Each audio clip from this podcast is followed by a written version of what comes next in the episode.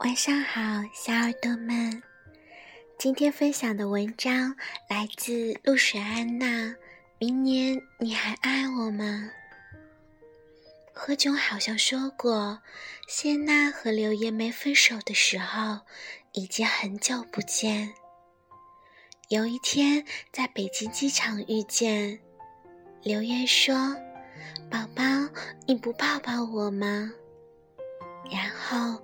谢娜就哭得不行了。看着谢娜里的自传，有一部分是说她和刘烨的六年的感情，让他们彼此都成长了不少。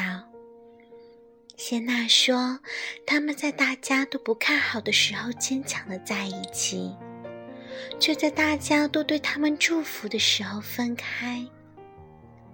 六年。那个说着非李大器不嫁的周迅也嫁人了，不知道是为什么，只知道他们五年的感情会成为他们彼此生命中最精彩的时光。五年之前，辛晓琪在演唱会上再次唱响那首《领悟》时，哭得如此伤心，痛彻心扉。辛晓琪最终也没有和爱的人在一起，想必是真的领悟了。我们一直都在输给时间，所以说这年头还有什么能让我们动心，让我们相信呢？陈深曾做过件很煽情的事。他其一年拒收了自己演唱会的门票，仅限情侣购买，一个人的价格可以获得两个席位，但是，一份情侣券分为男生券和女生券，恋人双方各自保存属于自己的那张券，一年后两张券合在一起才能奏效。票当然卖得很快。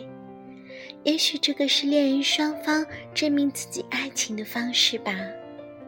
我们要在一起一辈子呢，一年算什么？这场演唱会的名字叫做《明年你还爱我吗》。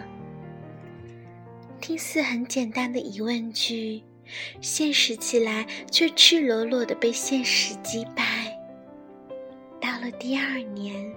真身专设的情侣席位，果然空了好多位子。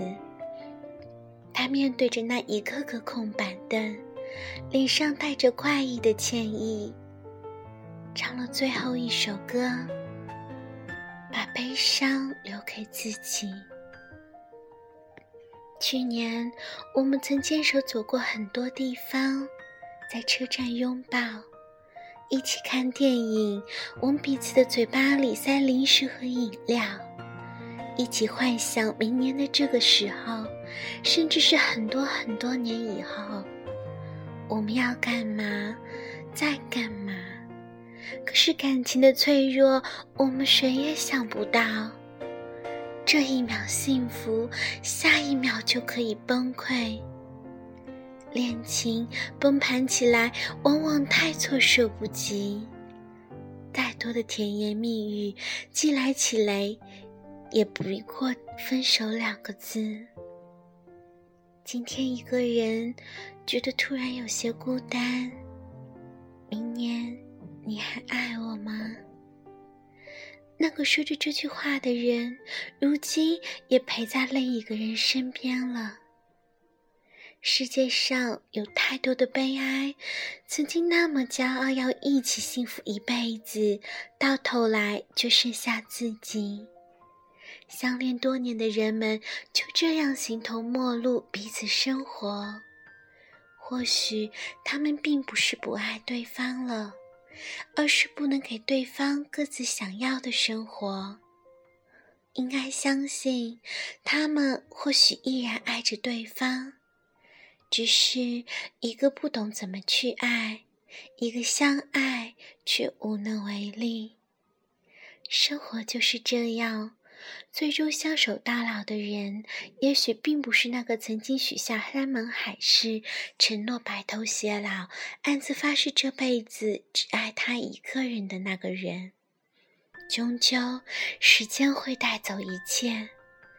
到底是什么让我们松开了彼此的手？到底是什么让我们放弃了自己，放弃了对方？会一直说真的没什么。然后又对着别人的故事沉默，表面终究会归于平静，只是内心的波涛汹涌却不为人知。只有自己才知道，谁是真正爱的那个人，谁又是伤了自己的那个人。